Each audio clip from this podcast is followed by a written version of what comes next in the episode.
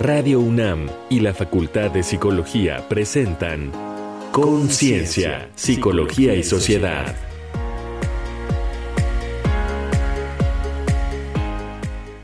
Suicidio, lo que debemos saber.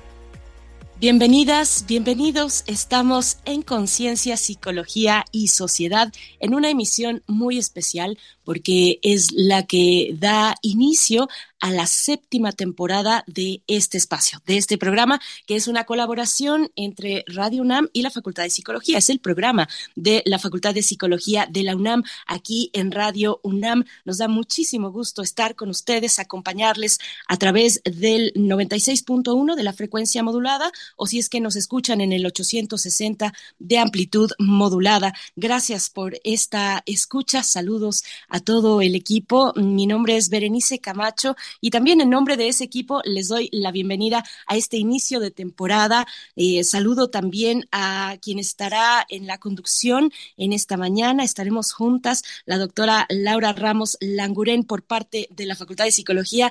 Querida doctora Laura Ramos Languren, un gusto estar contigo y bueno, pues para iniciar una, una temporada importante, ¿cómo estás? Muy bien, Berenice, igual un gusto compartir contigo nuevamente, compartiendo los micrófonos contigo y con nuestros escuchas y con nuestra invitada para empezar esta séptima temporada.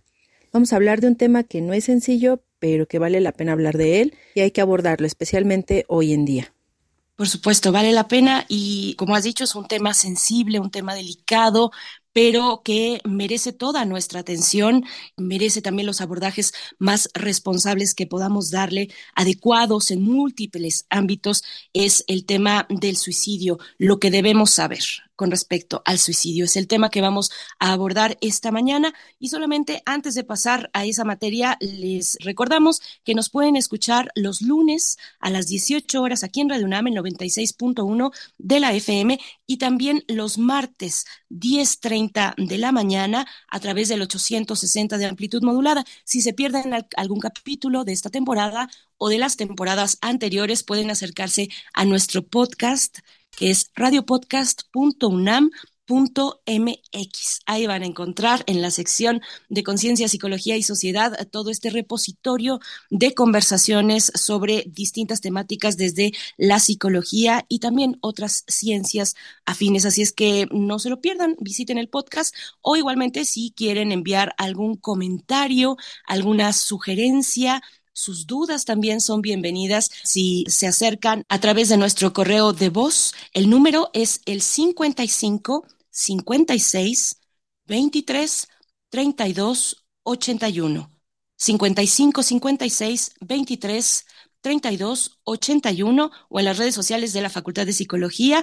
En Facebook nos encuentran como Facultad de Psicología de la UNAM. En Instagram, unam.psicología y en Twitter también nos pueden encontrar como arroba UNAM-psicología. Ahí están todas las coordenadas para ponernos en contacto y hacer este diálogo también mucho más rico con su participación. Así es que empezamos. Imagínate sufrir un dolor terrible al que no hayas escape, final o solución. Tan intenso e intolerable que prefieres morir a continuar sufriendo. En verdad, dejar de existir. Tus emociones, sufrimiento y circunstancias son únicos, personales y no encuentras esperanza en nada o nadie. Pero la hay. Y el primer paso para hallarla es pedir ayuda. En las últimas semanas, ¿has deseado estar muerta o muerto? ¿Has sentido que tú o tu familia estarían mejor si estuvieras muerta o muerto? ¿Alguna vez has intentado suicidarte? Hablar de suicidio no lo promueve, lo previene Plantear estas preguntas en forma directa, en un ambiente de apoyo y absoluto respeto, libre de juicios, intentando obtener respuestas sinceras, puede prevenir una muerte. Permiten evaluar el nivel de riesgo suicida de una persona y elegir los pasos a seguir en cuanto a atención y cuidados. El suicidio es un grave problema de salud pública. La Organización Mundial de la Salud, OMS, estima que cada 45 segundos alguien se quita la vida, 700.000 personas al año. Por cada suicidio consumado, 25 personas más lo intentan y muchas otras lo consideran seriamente. En México, Entre personas de 15 a 29 años, en 2021, el suicidio representó la cuarta causa de muerte, conforme al Instituto Nacional de Estadística y Geografía, INEGI, con una tasa de 10.4 por cada 100.000 jóvenes, arriba del 8.1 en 2015. Por ello, importa tanto conocer los factores individuales y contextuales de riesgo y protección y generar rutas de acción para intervenir de manera individual y colectiva ante situaciones de crisis emocional asociadas al suicidio. Entonces, ¿por qué importa que todas y todos colaboremos en la prevención del suicidio? ¿Cómo identificar sus factores de riesgo? ¿Cómo reaccionar en forma efectiva para prevenirlo y trabajar sobre las emociones que lo impulsan? Para responder esta y otras preguntas nos acompaña Paulina Arenas Langrave doctora en psicología, académica de la Facultad de Psicología de la UNAM, quien encabeza labores de investigación, docencia y servicio dirigidas a implementar modelos y acciones basadas en evidencia, para alfabetizar en salud mental y prevención del suicidio. Bienvenida, doctora. Hola, Laura y Berenice. Es un placer para mí estar el día de hoy.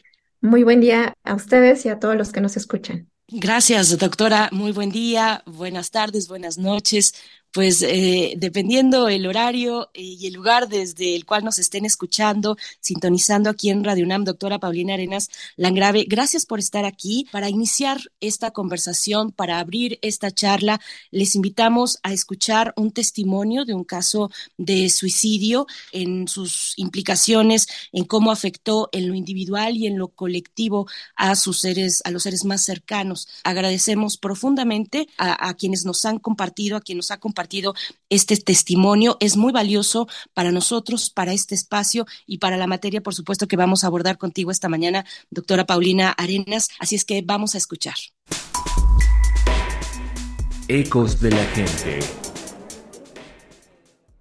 Esta semana en Conciencia, Psicología y Sociedad platicamos con tres personas que están relacionadas a un caso de muerte por suicidio y nos comparten su experiencia de lo que vivieron de forma personal y comunitaria. Adelante.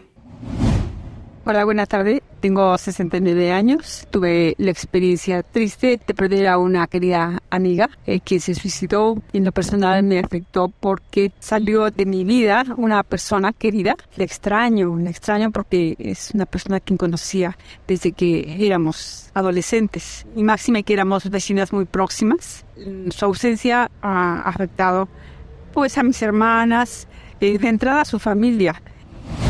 Hola, tengo 29 años. Me afectó en que es una persona que quería, que conocía, que me ayudó de manera directa. Y pues nunca crees que una persona pueda tomar una decisión así de contundente. Pues sí es sorprendente porque es alguien que, que estimas y es inevitable, incluso aunque no sea su familiar directo, el tener el sentimiento de culpa de, de que tal vez si hubieras decidido y hablar 5 o 10 minutos, tal vez un abrazo, un hola pudo haber hecho un poco la diferencia, pues ya no la ves.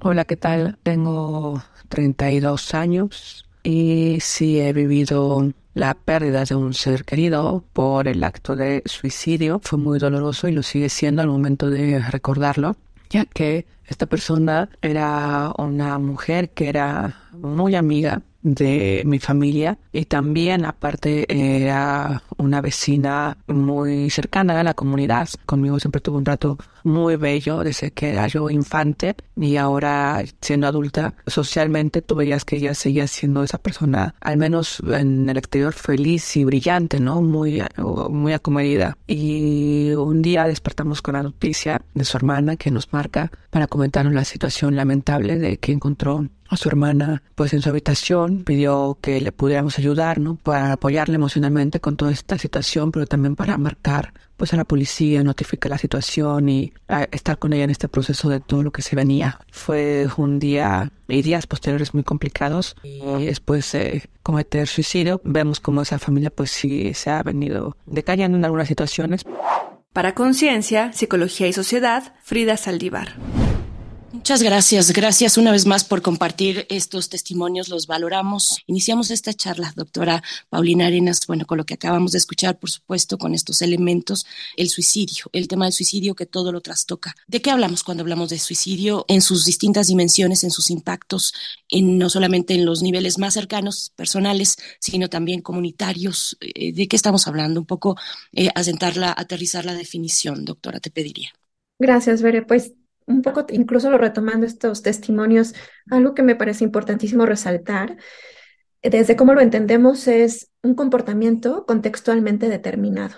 Creo que sería una forma muy puntual de, iniciar este abordaje que está relacionado con un, un acto, tal cual, un comportamiento que deliberadamente la persona realiza para quitarse la vida en respuesta a este dolor intenso a nivel emocional que, que vive y que se acompaña de una carencia de habilidades para enfrentarse a no solo el dolor que siente, sino las situaciones de vida altamente estresantes por las que está atravesando una persona. Eh, y que yo retomo esto que te decía, el contexto tan importante porque eh, es algo a lo que le tenemos que dar mucho énfasis.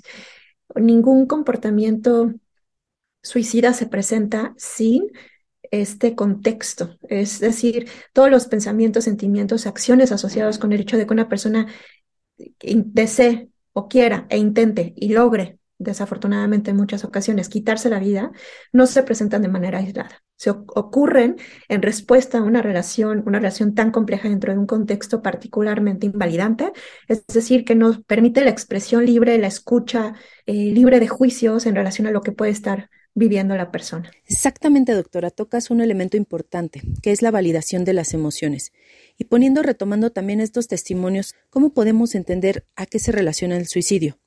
Es decir, uno de los puntos que tocaba un testimonio es que veíamos a la persona feliz o siempre sonriendo, o sea, ¿qué es lo que puede estar llevando a una persona, lo digo entre comillas, a cometer un suicidio? Yo sé que muchas veces queremos tener respuestas que nos ayuden a, entender globalmente por qué se presenta en este caso este comportamiento, pero hay que verlo de manera individual. Estamos también ah, pues ante un reto importante de, de cuestionarnos un poquito cómo nos aproximamos al otro, cómo miramos al otro, cómo entendemos lo que le pasa al otro y al otro también lo quiero vincular conmigo mismo, ¿no? A veces nos cuesta, o sea, podemos tener una relación cercana y fluida con las personas que nos rodean, pero no necesariamente sabemos mucho acerca de esas personas.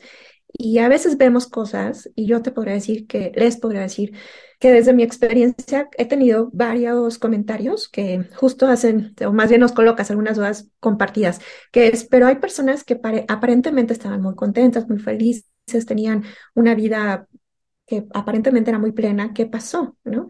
Y entonces uno de los elementos de reflexión es, siempre hay señales de alerta. ¿Cómo identificar factores de riesgo? Pues a veces desde las manifestaciones verbales, es decir, lo que la persona expresa, lo que nos dice. Son señales que están ahí, que a veces no, no, no detectamos o cuando las detectamos, el tema es que no sabemos cómo aproximarnos a dar una respuesta ante esto, ¿no? Y la mayoría de las veces nuestra respuesta está en función de ay, no pienses eso, o eh, ¿por qué te pasa eso por la cabeza? No, no, son tonterías, que son respuestas que vienen desde nuestro propio miedo, desde nuestro temor por abordar el tema, ¿no? Y de abrirlo, como ustedes bien mencionaban al inicio, desde un contexto, un espacio, un entorno validante y que promueva la escucha. Y a veces eso nos pasa, que nos da miedo y entonces vemos estas señales, pero como que no las vemos. Entonces las dejamos pasar, no preguntamos y, bueno, no sabemos bien qué puede estar pasando detrás realmente de esta vida aparentemente em, em, equilibrada, emocionalmente hablando, ¿no? Hay muchas otras cosas detrás que tenemos que tomar en cuenta en cada caso. Gracias, doctora. Y voy a volver al testimonio, porque una de las voces traía al caso la culpa, sentir culpa y además decía, ni siquiera me encuentro en un, en un círculo de los más cercanos, familiar, por ejemplo, ¿no? Sino que pareciera una onda expansiva el momento del suicidio, el hecho del suicidio que va afectando de manera expansiva a todo el entorno. ¿Qué decir de, ya que nos has hablado de los factores de riesgo y de la persona suicida, qué decir del resto, de la familia, de la comunidad, de los amigos, las amigas? ¿Qué pasa ahí? Pues hay, cuando existe, ocurre una muerte por suicidio, yo creo que me gustaría también aquí colocar algo importante que escuchaba también en el testimonio cuando las personas dicen eh, cometió suicidio, ¿no? Esa es una palabra que pues actualmente no se utiliza. Se trata de promover el término de muerte por suicidio más, más que el cometió suicidio, porque el cometer tiene que ver con una acción errónea, invalidante, con un delito incluso, algo negativo, malo. Y creo que desde ahí es importante tener una mirada justo mucho más abierta en relación a por qué se presenta esta conducta. Y entonces el decir, cuando una persona se quita la vida o muere por suicidio, que son los términos que, que nos ayudan a, irnos cada vez desvinculando más desde esta perspectiva de estigma, y voy a vincularlo del estigma con la familia, porque lo que ocurre con la familia es que pues hay muchos sentimientos, sí, de dolor, de culpa y de vergüenza. Y bueno, pues aquí yo también quisiera retomar el elemento de, pues no mirar este acto solamente como una respuesta de agresión hacia el entorno, hacia la familia, sino como una respuesta de una manifestación de impotencia, de frustración, de falta, por eso yo decía, falta de habilidades para enfrentarse a este dolor y a las situaciones que lo acompañan. Y bueno, pues en este contexto, pues la familia también está inmersa, ¿no? Entonces, por eso es que pueden vivirse muchos sentimientos de culpa, eh, de malestar, de incomodidad, de frustración, de, pero es que si yo me hubiera dado cuenta, me hubiera acercado, hubiera dicho algo, a lo mejor una palabra, como decían en el testimonio. Y bueno, yo ahí lo que les podría decir es que hay que considerar que esto también, bueno, corresponde a una decisión que la persona toma entender esta decisión de manera respetuosa implicará justo saber que pues vamos a tener la dificultad, ¿no? De, de cuestionar más allá del por qué por qué lo hizo o no lo hizo, y lo importante es ver desde pues, el contexto o el entorno familiar qué podríamos hacer o qué nos, nos da esta experiencia de vida, pues para, para identificar la manera en la cual estamos conviviendo, compartiendo, entendiendo lo que está ocurriendo en nuestro entorno. Y entonces es normal, como todo proceso de duelo al inicio, porque es lo que vive la familia y los más cercanos, eh, un proceso de duelo y ante la pérdida, ¿no? Y ante esta pérdida muchos cuestionamientos que pues yo creo que eh, cuestionarnos sobre algo que alguien más hizo es muy difícil yo, eh, de tener respuestas que nos ayuden a sentirnos de una manera pues más tranquila, pero creo que es muy importante que, que acompañemos a la familia, que les demos la posibilidad también de, a los más cercanos de, de tener espacios donde también hablen y expresen acerca de, la, de lo ocurrido y cómo se sienten qué les genera esta muerte por suicidio, ¿no? Porque a partir de allí podemos, eh, más que encontrar respuestas del por qué lo hizo, sino cómo me siento yo con esto que ocurrió y qué puedo hacer yo para que entonces eh, aprenda eh, de, de, este, de esta pérdida tan fuerte que tuve, ¿no? entonces es muy complejo trabajar con las personas cercanas, algunos de ellos se vuelven sobrevivientes, que implica que ya empiezan a manifestar también sentimientos de mucha tristeza o tristeza muy profunda, incluso también se pueden presentar en ellos eh, pensamientos, ideas de querer quitarse la vida y entonces es ahí donde, donde colocar estos espacios de apoyo puede ayudar a salvar muchas más vidas, porque el impacto que tiene una muerte por suicidio en la comunidad, por supuesto que es sumamente importante de considerar, pero no hay que verlo siempre desde, esta perspectiva negativa, ¿no? Sino también de los aprendizajes que nos deja y pues para seguir encaminando a trabajar sobre vidas con sentido. Ciertamente qué interesante esto último que mencionas y también el papel de la comunidad que ya nos decías. Y como sociedad, ¿qué es lo que podemos hacer? Al inicio en cifras decíamos cada 45 segundos una persona se está quitando la vida, ¿no? Entonces, con estas cifras, ¿qué es lo que hay en México y qué podemos hacer como país, como sociedad para abordarlo mejor? Esto es algo que no solamente le toca al personal de salud, especialista, al personal de salud mental, sino absolutamente a todo cada uno de nosotros, ¿no? Entonces, desde ahí se ha trabajado desde un modelo dinámico de órdenes de riesgo de suicidio, que junto con el Programa Nacional para la Prevención del Suicidio y la Organización Mundial de la Salud, la OPS, también en México, y la Facultad de Psicología, por supuesto, desde la UNAM, hemos tratado justo de identificar todos los factores de riesgo asociados desde la comunidad que se pueden presentar en cualquier momento. Eh, y en respuesta a esta, situación de crisis, ¿quiénes son los actores que pueden estar involucrados? Y ahí creo que todos tenemos un papel central, pero ¿qué tenemos que hacer para prevenir estas muertes? ¿no? Considerar las acciones de posvención, es decir, cuando ya, hay una, ya hubo una muerte por suicidio, ¿qué también debemos de hacer para prevenir otras muertes? Entonces, esta forma de, atención que se plantea de manera escalonada, lo que buscamos es que se disminuya la brecha en materia de atención para esta problemática y otras de salud mental y que desde la comunidad tengamos pues las respuestas elementales, centrales para poder cachar a una persona que pudiera estar en riesgo, contener de manera como muy puntual y poder referir a otros servicios de atención si es que este riesgo pues se presenta en un nivel de, escalada importante, ¿no? Porque lo que queremos es lograr la, la, estructura, organización y coordinación de la atención integral de las personas, lo cual sé que no es tarea fácil. Gracias, doctora. Estamos conversando con la doctora Paulina Arenas Langrave, académica de la Facultad de Psicología de la UNAM. El tema es el suicidio, lo que debemos saber, pero me gustaría preguntarte, bueno, por un lado, factores de riesgo, digamos, hay contextos más propicios que otros, esto pensando en la prevención y pensando también en un hito que es la pandemia, ¿no? La pandemia y la pospandemia que mucho también se ha hablado de esto, de, de, la salud mental. Afortunadamente estamos hablando de ello, desafortunadamente por los altísimos niveles que vemos eh, de incidencia de, todo el panorama de la salud mental. Eh, ¿Qué pasa con el suicidio y contextos como ese, como el de la pandemia? Esa es una cuestión, doctora Paulina, y otra es si cuáles son los grupos o si podemos identificar grupos eh, en mayor riesgo señales de alerta o, factores de riesgo vinculados principalmente con malestar emocional, mucho malestar emocional, y que esto puedo, lo voy a plantear así como, como se presenta muchas veces en escalada, ¿no?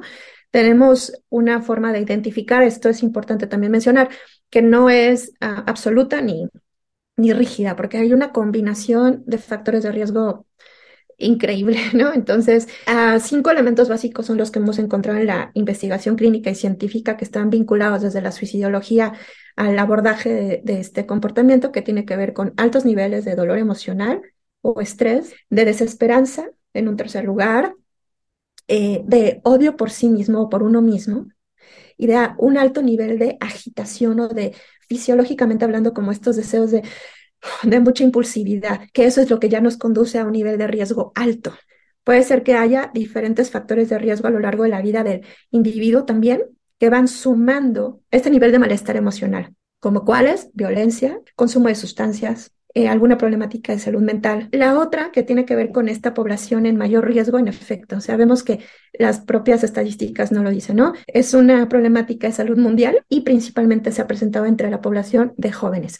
Esto abarca a los que se encuentran entre los 15 y 29 años y en nuestro país ocupa el cuarto lugar de muertes y la verdad es que es algo realmente importante y preocupante porque además son un porcentaje importante de la población. Doctora, pues, ¿qué hacer con toda esta información que nos das? Y justo pensar en la implicación del dolor emocional, ya que mencionas la palabra. Desde mi campo, las neurociencias, se sabe que nuestro cerebro registra el nivel máximo de dolor físico que nosotros podamos sentir, de igual forma que lo hace con el dolor emocional. Entonces, esta implicación de abordar este sufrimiento, de que no podemos detenernos, es muy, muy importante. Y hacer conciencia, ¿no? De que la sociedad tiene o tenemos una gran labor que hacer en conjunto.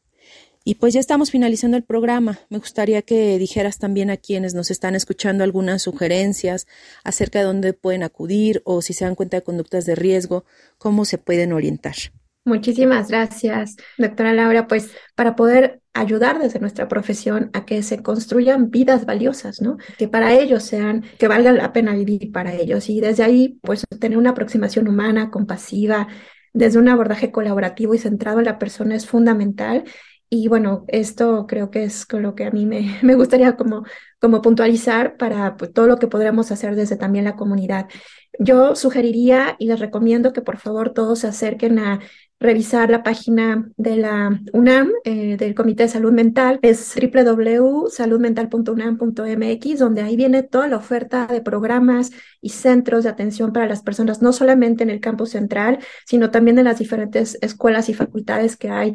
Eh, en nuestra universidad y, entonces la comunidad y también para el, público en general están abiertas, por un lado. Por otro lado, los invitamos también a que consulten una campaña muy bonita que, que tenemos, que construimos junto con la Dirección de Atención a, a, la Comunidad de la UNAM, que se llama Hablemos de Prevención de Suicidio y entonces recolecta todas estas experiencias de personas que, como escuchábamos en los testimonios, nos compartieron no solamente este, su forma de vivir estas mitos, estos estigmas, sino qué hicieron y cómo les ayudó el tener una, una atención oportuna. Agradecerles muchísimo, fue un placer estar con ustedes compartiendo este espacio. Pues muchísimas gracias, la doctora Paulina Arenas Langraves, doctora en psicología, académica de la Facultad de Psicología de la UNAM, encabeza labores de investigación, docencia y servicio dirigidas a implementar modelos y acciones basadas en evidencia para alfabetizar en salud mental y prevención del suicidio. Muchas gracias de nuevo y hasta pronto, doctora Paulina Arenas. Vamos a escuchar algunas recomendaciones desde la cultura, desde el entretenimiento en Reconecta en la Cultura.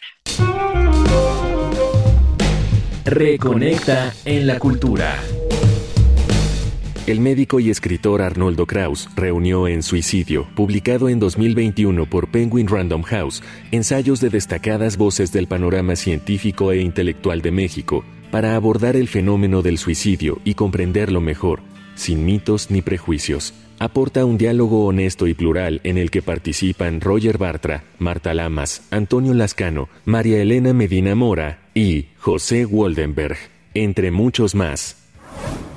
La OMS publicó en 2018 la Guía de Intervención MHGAP para los trastornos mentales, neurológicos y por consumo de sustancias en el nivel de atención de salud no especializada que incluye una sección dedicada al suicidio, con muy valiosa orientación para evaluar y abordar la problemática. Descárgala en Internet.